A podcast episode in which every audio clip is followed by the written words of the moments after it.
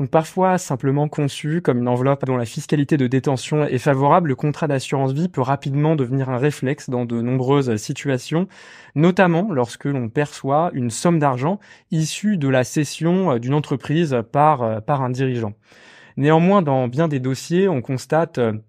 un déséquilibre, soit il y en a trop, soit il n'y en a pas assez, et peut-être qu'il faudrait reposer le cadre de réflexion pour savoir exactement euh, euh, s'il est pertinent d'investir en, assurance vie par le biais du contrat d'assurance vie ou pas. Et, euh, nous avons le plaisir pour pour échanger de, de, ces sujets de recevoir Agnès Lester, qui est directrice de l'ingénierie patrimoniale de JP Morgan à Paris. Agnès Lester, bonjour. Bonjour. J'ai envie, pour commencer, que l'on parle justement de, ce cadre de réflexion. Euh, peut-être que l'on reparte de l'étape euh, première qui, précède à, la, perception euh, d'un prix, qui est la cession de l'entreprise. Une fois qu'on a ce projet ou qu'on a reçu la somme, comment réfléchit-on à l'assurance vie, qui bien sûr sera dans un ensemble plus large de tous les investissements? Oui, bien sûr. Alors c'est vrai, euh, vous l'avez dit, l'assurance vie pour les Français, c'est euh, vraiment un réflexe très fort. Hein. On connaît euh, les chiffres d'actifs en assurance vie en France, hein, plus de 900, 1900 milliards, je crois, en ce moment, sans compter les actifs qui sont également placés en assurance vie au Luxembourg, autour de 70 milliards à peu près. Et, et il est vrai que quand quand une personne cède un actif important, et vous prenez l'exemple de l'entrepreneur qui cède son entreprise, euh, il y aura sans doute euh, la place pour de l'assurance vie. Après quelle place? Euh, je, prends juste un tout petit pas de recul et je pense que vous avez traité ce sujet-là dans d'autres podcasts, donc je ne vais pas creuser. Mais l'entrepreneur qui envisage de céder son entreprise va bien sûr réfléchir aussi à d'autres opérations patrimoniales que l'assurance vie. Il va réfléchir à des donations avant la session, il va réfléchir peut-être à des apports à une société holding s'il n'a pas encore de société holding, il va euh, peut-être réfléchir euh, à une donation à une fondation ou à un fonds de dotation s'il a un projet philanthropique. Et tous ces sujets-là, bien sûr, nous les abordons avec lui. Mais pour la partie des titres qu'il a conservés en direct et qu'il va vendre, euh, eh bien, se pose la question du réinvestissement de ces actifs euh, qu'il détient en direct. Et il est vrai qu'en France, détenir un portefeuille titre en direct, euh, surtout quand on a un grand patrimoine, ça n'est pas très efficace, notamment fiscalement. ça n'est pas très efficace parce que ça va éventuellement générer des revenus, euh, par le simple fait de la gestion, euh, qui vont être taxables au fil de l'eau au moment de leur réalisation, euh, alors que le premier avantage de l'assurance vie, c'est la capitalisation qui évite cette taxation au fil de l'eau. Oui, parce qu'effectivement, au-delà des, au-delà des dividendes qui peuvent être perçus par des titres en direct et, et, donc être imposés, euh, il y a également la rotation euh, du portefeuille qui, euh, qui peut générer de, une forte, un fort frottement fiscal quand on est, quand on est en direct, ce qu'on ne retrouve pas dans l'assurance vie. Vous pouvez avoir des intérêts, des dividendes, des distributions euh, de fonds, euh, et aussi par la simple rotation du portefeuille, comme vous dites, des plus-values qui sont taxées, alors même que euh, ça ne correspond pas strictement aux besoins de financement de train de vie de la personne. donc, l'instrument de capitalisation euh, qui est représenté par l'assurance vie, forcément, est très intéressant. Mais avant de s'engouffrer euh, dans la solution assurance vie pour les actifs qui sont détenus en direct, euh, je pense qu'il est très important de discuter avec la personne en question de ses projets, de ses objectifs à court, à moyen et long terme, parce que le contrat d'assurance vie n'est peut-être pas la solution idéale dans tous les cas. Je prends un exemple. Euh, si le client euh, n'a pas commencé la transmission de son patrimoine à ses enfants, euh, ou bien l'a commencé mais m'indique qu'il va souhaiter la poursuivre dans les années qui viennent, s'il place tous ses fonds dans un contrat d'assurance vie et que quelques années plus tard, il souhaite faire une donation, il va devoir commencer par faire un rachat hors de son contrat d'assurance vie Euh, si les placements réalisés à l'intérieur du contrat ont bien performé, il va y avoir une fiscalité liée à ce rachat. Et ensuite, après avoir payé la fiscalité liée au rachat, euh, cette personne pourra procéder à une donation à ses enfants et payer les droits de donation. Donc il y aura deux impôts euh, qui seront dus pour arriver à l'objectif. si les fonds qu'on envisage de donner à terme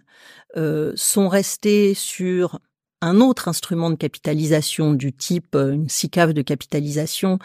euh, qui peut être un investissement euh, tout à fait diversifié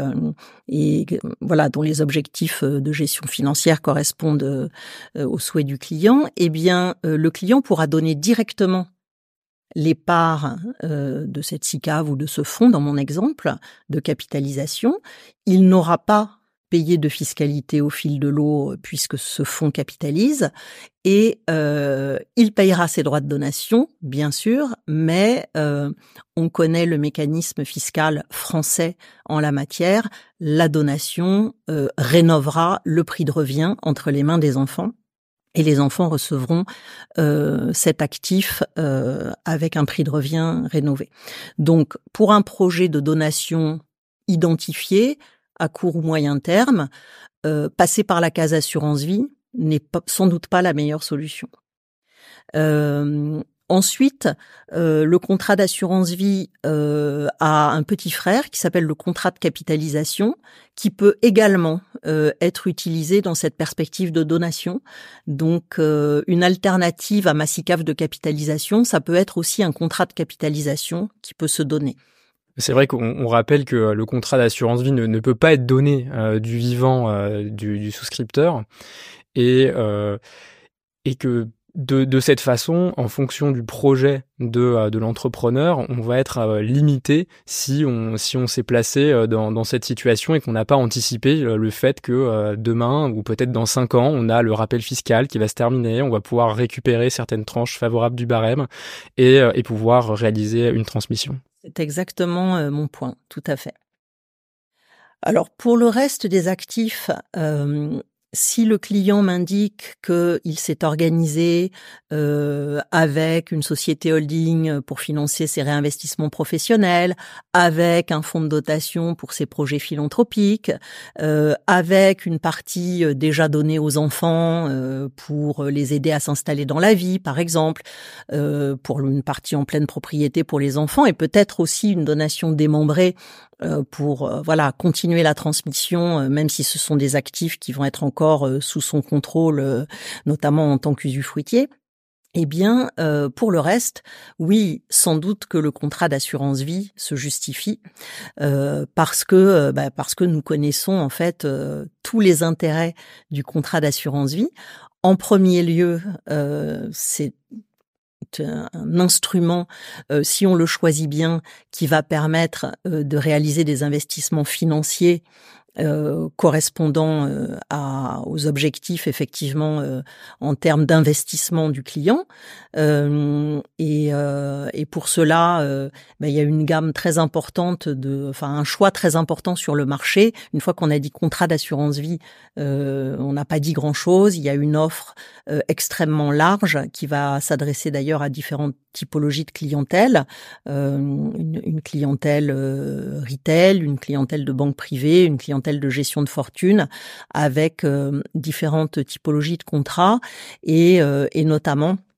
euh, les contrats qu'on peut trouver au Luxembourg auprès euh, de compagnies qui sont parfois d'ailleurs des filiales de grands groupes français, mais euh, qui suivent la réglementation luxembourgeoise en ce qui concerne les investissements sous-jacents et qui permettent une très large gamme euh, d'investissements.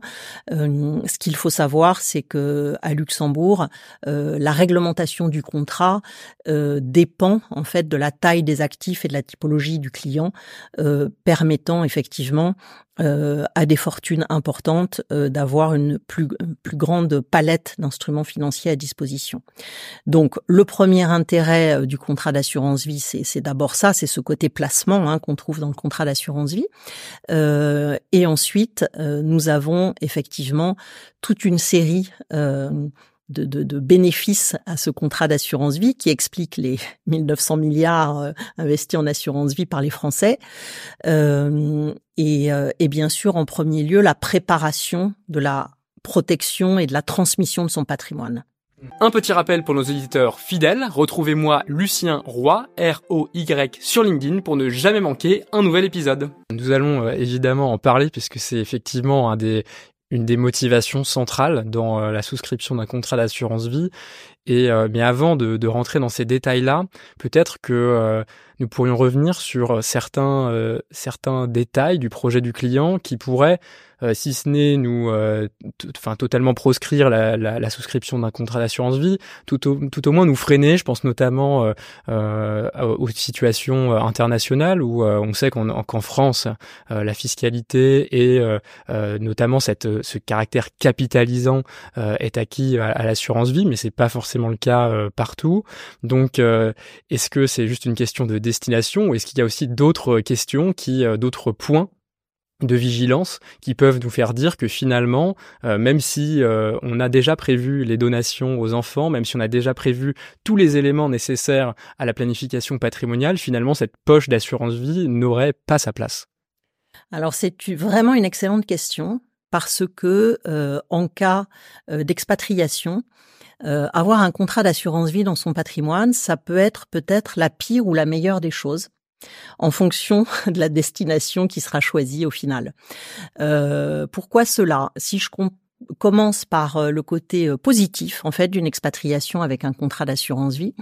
ce que le client titulaire du contrat va pouvoir constater dans un premier temps, c'est que le contrat d'assurance vie n'est pas visé par l'exit tax, euh, donc, si son contrat d'assurance vie euh, est, un peu ancien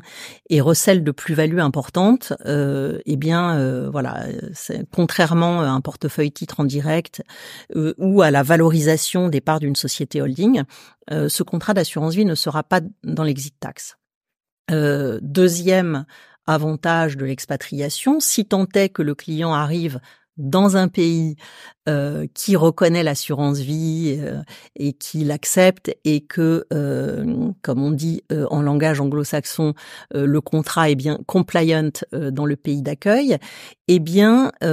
si le client a besoin de faire des rachats partiels sur son contrat d'assurance vie, il aura peut-être une fiscalité dans son pays d'accueil, ça dépend du pays d'accueil, mais il n'y aura pas de retenue à la source au Luxembourg sur son rachat partiel ou sur les gains du rachat partiel,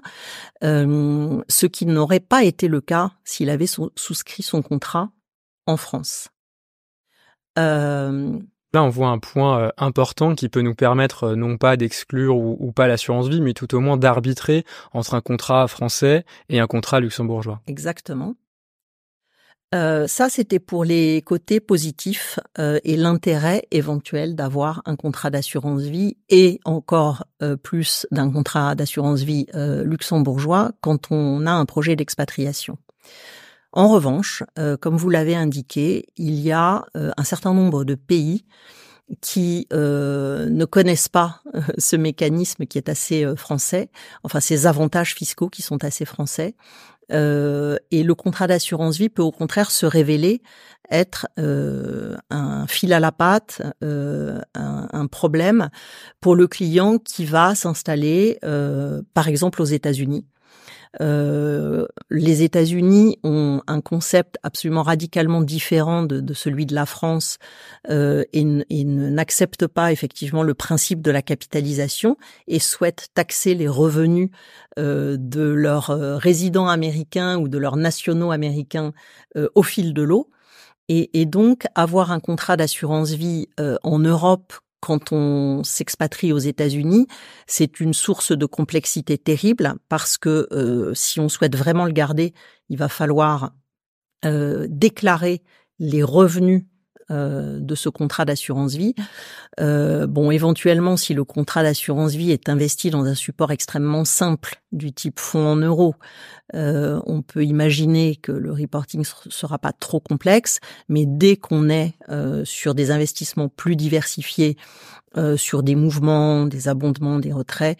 alors là, ça devient effectivement un cauchemar pour le comptable américain qui doit faire cette déclaration.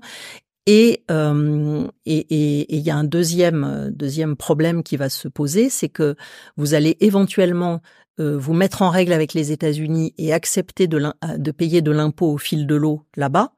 Et puis si un jour vous revenez en France et que vous avez toujours ce contrat d'assurance vie, eh bien vous allez à nouveau prendre le risque de payer des impôts sur les mêmes gains réalisés à l'intérieur du contrat, avec des faits générateurs qui auront été donc différents entre les États-Unis et la France, sans possibilité d'imputer l'impôt qui avait été payé aux États-Unis dans le passé sur le nouvel impôt français. Donc ça, effectivement, ça marche pas du tout. Et euh, dans mon expérience, euh, la recommandation qu'on donne euh, à nos clients qui s'expatrient aux États-Unis, c'est plutôt vraiment de liquider le contrat. Après, vous avez d'autres pays, effectivement, qui connaissent l'assurance vie, mais qui ont des règles très particulières, très spécifiques, et, et pour lesquels le, contrat qu'on a souscrit euh, avec un client français et qui donc forcément est un contrat de droit français euh, ne va pas être compliant. En fonction de la compagnie avec laquelle vous aurez travaillé, cette compagnie va être capable ou pas euh, ou la réglementation va le permettre ou pas, de faire évoluer ce contrat, de l'amender pour le rendre conforme à la législation du pays d'accueil. Oui, donc là, on comprend que en fonction des projets d'expatriation, il va falloir se poser la question des pays cibles euh, pour euh, connaître finalement le sort des, des contrats qu'il faudra potentiellement régler avant euh, l'expatriation, puisque j'imagine que dans le cas des, des États-Unis que vous évoquiez, votre votre votre conseil consiste à liquider avant de partir les, les, les contrats. On avait euh, touché du doigt juste avant qu'on fasse ce petit encart euh, international à euh, la fiscalité d'essai. Et donc à, cette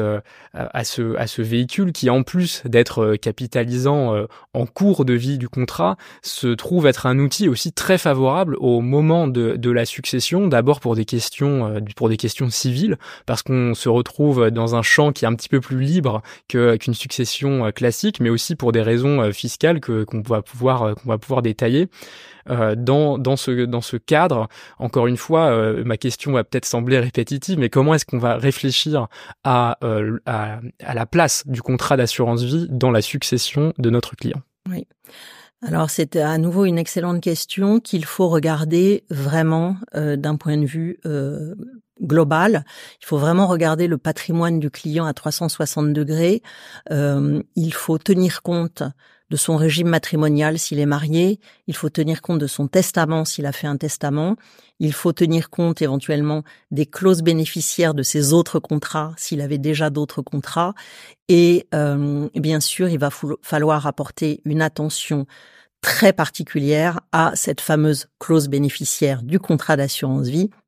euh, dont on pourrait pourrait parler maintenant, euh, c'est vraiment euh, l'instrument juridique de préparation de la transmission très puissant qui est, qui est lié à ce contrat d'assurance vie et qui vient très utilement compléter encore une fois le reste du dispositif du client euh, il est important pour savoir euh, le conseiller euh, correctement de savoir quels sont ses objectifs en termes de protection de ses proches, comment sa famille est constituée, afin de, de, de, de, rédiger la clause qui aura la, la, la, capacité de remplir ses objectifs. vous l'avez dit, le contrat d'assurance vie, les capitaux d'essai du contrat d'assurance vie sont hors succession. Ça veut dire quoi? Ça veut dire principalement une chose. Euh, en France, en matière de succession, nous avons des règles contraignantes qui portent sur la réserve héréditaire des enfants et la quotité disponible. Euh, cette quotité disponible dépend du nombre d'enfants, hein, 50% quand on a un enfant, euh, un tiers quand on a deux enfants, un quart pour trois enfants et plus. Et, euh, et donc, euh, l'assurance vie, le véhicule de transmission assurance vie, n'est pas euh, soumis euh, à, à, ces règles du Code civil. Euh, néanmoins, bien sûr, il y a une limite. la limite, c'est la notion de prime manifestement exagérée eu égard aux facultés du souscripteur. Donc, il faut bien sûr faire attention à ça dans la plupart des dossiers que j'ai à regarder. Il s'agit jamais d'ailleurs de déshériter ses enfants, mais plutôt d'adapter au mieux, encore une fois, la protection euh, des personnes qui composent sa famille. Euh, et euh, l'assurance vie peut être utilisée également pour protéger des personnes qui ne sont pas de votre famille. Et pourquoi c'est particulièrement efficace? Parce que la, le régime fiscal de l'assurance vie euh, pour les contrats ouverts et les primes souscrites avant 70 euh, ans euh, est, est assujetti à un régime fiscal unique, quel que soit le lien de parenté entre le souscripteur assuré du contrat et le bénéficiaire. Donc si vous avez des personnes à protéger autour de vous, faites-le en priorité avec le contrat d'assurance vie. Des personnes qui ne sont pas de votre famille, faites-le en priorité avec l'assurance vie. D'abord euh, on a un abattement euh, de 152 500 euros par personne, sans limitation du nombre de personnes euh, pour, pour de la transmission par l'assurance vie. et puis, au-delà des 152 500 euros, on a une première tranche à 20% et ensuite une tranche à 31,25%. Euh, le coût total, en fait, en cas de décès est un peu plus élevé que ça, parce qu'il ne faut pas oublier que si les prélèvements sociaux n'ont pas été prélevés au fil de l'eau sur ce contrat, euh, eh bien il faut les payer à la sortie. Et actuellement, les prélèvements sociaux sont de 17,2%. Évidemment, les prélèvements sociaux ne sont dus que sur le gain accumulé dans le contrat et non pas sur la totalité des capitaux d'essai. Vous souvenez-vous comment vous avez découvert le podcast? C'est peut-être l'un de vos amis qui vous l'a recommandé ou partagé je vous invite à renvoyer l'ascenseur en donnant à votre tour l'opportunité à quelqu'un d'écouter les meilleurs experts de la gestion de fortune. D'ailleurs, une question qui revient euh, souvent au sujet de ces prélèvements sociaux, c'est que finalement, euh, quand on quand quand on est bénéficiaire d'un contrat, euh, imaginons un contrat qui qui, vaut 100 au décès pour pour être pour que ce soit facile, j'ai j'ai donc 50 euh, de plus-value par hypothèse, et euh, finalement ces 50 euh, vont être grevés de 17,2% de, de prélèvements sociaux. Est-ce que mon assiette pour alors là pour pour 100, on va imaginer que c'est un million ou, un petit peu plus pour être dans le, dans les tranches voilà. Est-ce que est-ce que on va déduire ces prélèvements sociaux de de l'assiette qui va être fiscalisée ou pas? Oui, l'impôt s'applique sur le net effectivement qu'on paye pas deux fois sur la même somme. Euh, donc il y a cet intérêt pour protéger ses proches, pour protéger euh, des personnes qui ne sont pas de la famille, euh, et, dans le la situation la plus classique pour transmettre à ses enfants, avec une question qui devient de plus en plus récurrente, avec l'allongement de la durée de vie. et le fait qu'on va avoir souvent trois voire quatre générations qui vont coexister, c'est euh, la possibilité aussi d'utiliser cette clause bénéficiaire d'assurance vie pour transmettre euh, au, travers des générations et pas forcément uniquement à ses enfants. Euh, et on utilise pour cela le démembrement de la clause bénéficiaire, euh, qui est une technique juridique un peu sophistiquée, qui nécessite vraiment d'être très bien conseillée, euh, parce que c'est une, clause qui doit être rédigée avec beaucoup de soin. Il y a un certain nombre d'éléments à prendre en compte pour la rédiger. Mais euh, une fois qu'on la maîtrise, qu'on est bien accompagné par son notaire, par sa banque privée, eh bien, c'est un instrument extrêmement efficace. Ça va pouvoir servir par exemple, euh, à protéger son conjoint en usufruit et ses enfants en nue propriété. Euh, mais, je parlais du saut de génération, euh, ça permet aussi, si le conjoint est déjà parfaitement bien protégé par d'autres actifs ou d'autres contrats, d'aller transmettre l'usufruit à ses enfants et la nue propriété à ses petits-enfants. donc vraiment, sur les patrimoines importants, ça peut être un outil euh, de, transmission avec saut de génération extrêmement efficace. Dans ces euh, dans ces questions euh, successorales, j'aimerais un petit peu un petit peu rétro-pédaler puisqu'on est allé rapidement à la clause bénéficiaire, mais il y a une question qui qui va bien souvent aussi se poser, c'est celle de comment est-ce qu'on va souscrire ce ce contrat? Est-ce que on va avoir un souscripteur unique ou est-ce qu'on va être typiquement en co-souscription? Euh, je, je, pose cette question maintenant parce que ça aura évidemment des, des impacts au moment, euh, au moment du décès euh, et, et, particulièrement dans, dans, le cas où on est en communauté. Et ça, j'ai l'impression que c'est un point euh, sur lequel beaucoup de dossiers pêchent un petit peu quand ils n'ont pas encore été regardés par, par des yeux plus experts. C'est que souvent une planification liée à l'assurance vie peut être déjoué euh, par le jeu des règles du, des régimes matrimoniaux, particulièrement en communauté. Est-ce que euh, vous pourriez nous, nous, nous éclairer un petit peu sur ce sujet? Il faut faire extrêmement attention, effectivement, au moment de la souscription d'un contrat d'assurance vie, à identifier déjà la nature des fonds. Est-ce que ce sont des fonds qui sont propres euh, à la personne que vous avez en face de vous, ou est-ce que ce sont des fonds communs? Si les fonds sont propres, alors effectivement, il n'y a pas 36 options. Euh, la souscription du contrat va se faire euh, au nom de la personne euh, qui paye la prime d'assurance et qui va ensuite pouvoir rédiger sa clause bénéficiaire sur mesure, comme on vient de le dire. en revanche, si les fonds sont communs au couple donc qui possède ces sommes, alors là, effectivement, va se poser la question de savoir euh, comment euh, souscrire le contrat. Euh, il y a plusieurs méthodes qui peuvent être envisagées. avant de parler de la co-souscription sur des fonds communs, une solution assez efficace et assez simple consiste à ce que chaque chacun des conjoints souscrive son propre contrat. Euh, c'est vraiment la solution la plus simple et, la plus efficace. Évidemment, euh, en fonction de l'ordre des décès des conjoints, euh, au moment du premier décès, il y a un, seul des deux contrats, donc la moitié des fonds qui vont être libérés et le conjoint survivant va rester avec son contrat d'assurance vie non dénoué. Et l'avantage étant aussi que on n'aura pas forcément besoin de dénouer le premier contrat au profit du conjoint survivant parce qu'il sera déjà protégé par l'ouverture de son propre contrat qui euh, bien souvent sera souscrit du coup avant 70 ans et on évitera de se retrouver dans la situation désagréable d'un décès à 71 ans et on se retrouve un petit peu euh, sur le carreau. Exactement. Après, vous avez évoqué la possibilité de co-souscription. Euh, et en fonction du régime matrimonial, effectivement, la co-souscription euh, peut s'envisager avec un dénouement du contrat au premier décès, c'est le cas le plus classique, ou éventuellement un contrat avec un dénouement au second décès, dans le cas particulier euh, d'un contrat de mariage en communauté universelle avec attribution intégrale. Euh, et, et, donc là, l'avantage, effectivement, euh, ben, c'est euh, euh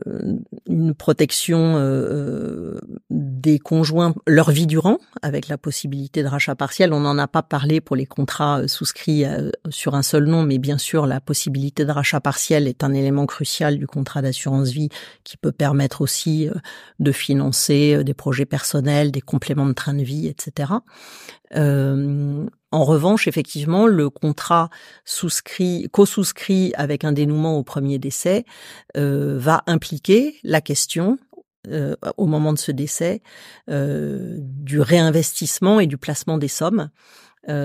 sur quel support, de quelle façon, avec le risque que le conjoint survivant ait plus de 70 ans et euh, s'il envisage à nouveau de souscrire un contrat d'assurance vie, bah, que ce soit dans des conditions fiscales différentes. Euh, on peut peut-être en dire un mot effectivement sur la différence de fiscalité entre avant 70 ans et après 70 ans. Euh, la caractéristique des capitaux d'essai euh, issus d'un contrat euh, souscrit et de fonds versés après 70 ans, euh, c'est que euh, là, pour le coup, ils suivent la fiscalité successorale pour les gains euh, pour les pardon, je dis le contraire, pour les primes versées. En revanche, euh, ces contrats-là bénéficient euh, d'un avantage quand même assez important, c'est que tous les gains accumulés, eux, ne subissent pas ces droits de succession. Donc finalement, en fonction euh, de la durée de vie de la personne et en fonction euh, de la rentabilité de son contrat, euh, c'est peut-être pas une mauvaise solution aussi que de prévoir de souscrire des contrats après 70 ans, encore une fois avec l'allongement de la durée de vie on voit un certain nombre de contrats, voilà, qui recèlent de gains accumulés extrêmement importants, qui vont être transmis sans fiscalité. Et, et oui, et, et, bien souvent, on se retrouve dans, dans la situation où euh, peut-être qu'on arrive dans, dans le dossier euh, euh, un petit peu plus tard, donc les contrats ont peut-être déjà été euh, souscrits, et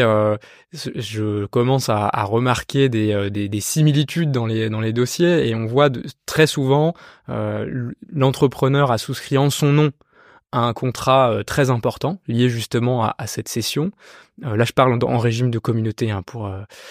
pour que ce soit bien clair, et, euh, sans forcément avoir conscience que euh, ces sommes étaient communes, et donc on se retrouve avec un déséquilibre très important qui, en fonction de l'ordre des décès, peut euh, s'avérer assez problématique, sauf à ce qu'on le prévoit. quelles sont les, choses que vous mettez en place pour éviter ce type de, de désagrément à la succession Alors, en général, je rencontre pas ce cas-là parce que si on a bien conseillé le client, effectivement, il n'est pas dans ce, cette situation, mais euh, vous avez raison, ce sont des situations qui peuvent être problématiques, euh, surtout sur le plan civil. En fait, le, le, le, le fiscal est venu euh, finalement temporiser les choses et on se retrouve pas effectivement avec des conséquences fiscales dramatiques maintenant après beaucoup d'aléas sur les jurisprudences concernant cette situation, mais mais donc on se retrouve dans une situation euh, euh, fiscale qui est correcte. En revanche, en revanche, ça peut euh, créer des distorsions terribles effectivement sur le plan civil et sur le plan du, règlement de la succession dans cette famille. donc après, bah, les, solutions, elles sont au cas par cas en fonction de la composition globale du patrimoine de, de, ce client, bien sûr, et c'est quelque chose qu'il faut adresser. et je dirais que de façon plus large, vous évoquez le cas euh, d'un client qu'on rencontre et qui peut-être, euh, voilà, bah c'est le, il a,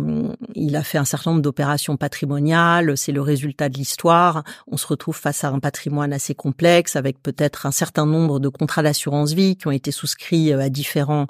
à différentes périodes de sa vie. eh bien, c'est toujours extrêmement utile de faire une revue euh, de tous les contrats, euh, de vérifier quelle est leur fiscalité, euh, de vérifier quelles sont les clauses bénéficiaires, de vérifier quels sont les objectifs de transmission du client, parce qu'ils peuvent avoir évolué au fil du temps, la famille peut-être a évolué, ses enfants peut-être ont eu eux-mêmes des enfants, et c'est toujours très utile de faire ce genre de revue pour remettre à plat euh, les objectifs et la façon dont ils sont remplis euh, et modifier les clauses bénéficiaires, ce qui est toujours possible de faire à tout moment, autant de fois qu'on le souhaite. Euh, et de deux façons possibles. Soit la clause bénéficiaire est écrite directement dans le contrat et on va pouvoir y apporter un avenant. soit ce qu'on recommande souvent aux clients, c'est de rassembler en fait les clauses bénéficiaires des contrats chez son notaire, parce que cet exercice de revue complète des clauses bénéficiaires des différents contrats, à mon, sens, doit se faire euh, également dans le cadre d'une revue plus large euh, du régime matrimonial, du testament, euh, pour que l'ensemble s'intègre parfaitement. Oui, effectivement, parce qu'il faut jamais euh, jamais oublier que bien qu'on soit dans un épisode concentré sur l'assurance vie et je vous remercie d'appuyer sur ce point que euh, c'est uniquement euh, un des outils un des pinceaux qu'on a dans toute notre palette d'outils pour pour permettre aux clients d'atteindre ses objectifs par la succession, mais aussi, euh, mais aussi de son vivant, et que euh, évidemment, euh, si on l'envisage un de ces outils tout seul, on risque de se retrouver dans des situations défavorables qui n'auraient pas eu lieu avec une approche beaucoup plus, beaucoup plus globale. merci pour pour ce, cette dernière précision parce que je trouve que ça ça conclut parfaitement notre épisode qui a commencé par justement cette cette arrivée de, de liquidité et comment est-ce qu'on envisage, comment on réfléchit à la situation, et puis un, un mot de de, de continuité euh, sur justement euh, cette possibilité constante de revoir la situation et particulièrement dans, dans les temps actuels où les familles évoluent, on a peut-être de nouveaux enfants, peut-être qu'on va également se, se remarier, euh, on en parlera dans, dans un prochain épisode. il est important de faire cette revue parce que si on a mis nominativement notre ex-conjoint dans un contrat d'assurance vie, on sait qu'il sera bénéficiaire et ce sera pas très agréable pour, pour personne probablement. Et merci beaucoup pour, euh, pour, ces, pour ces recommandations et ces conseils. Merci à vous. Si vous avez trouvé cet épisode utile, je suis certain que vous aimerez beaucoup le prochain. Pour ne pas subir les algorithmes et être certain de ne pas louper les prochaines interviews des meilleurs professionnels de la gestion de fortune, inscrivez-vous à notre newsletter. Rendez-vous directement sur le-family-office.fr et entrez votre adresse email.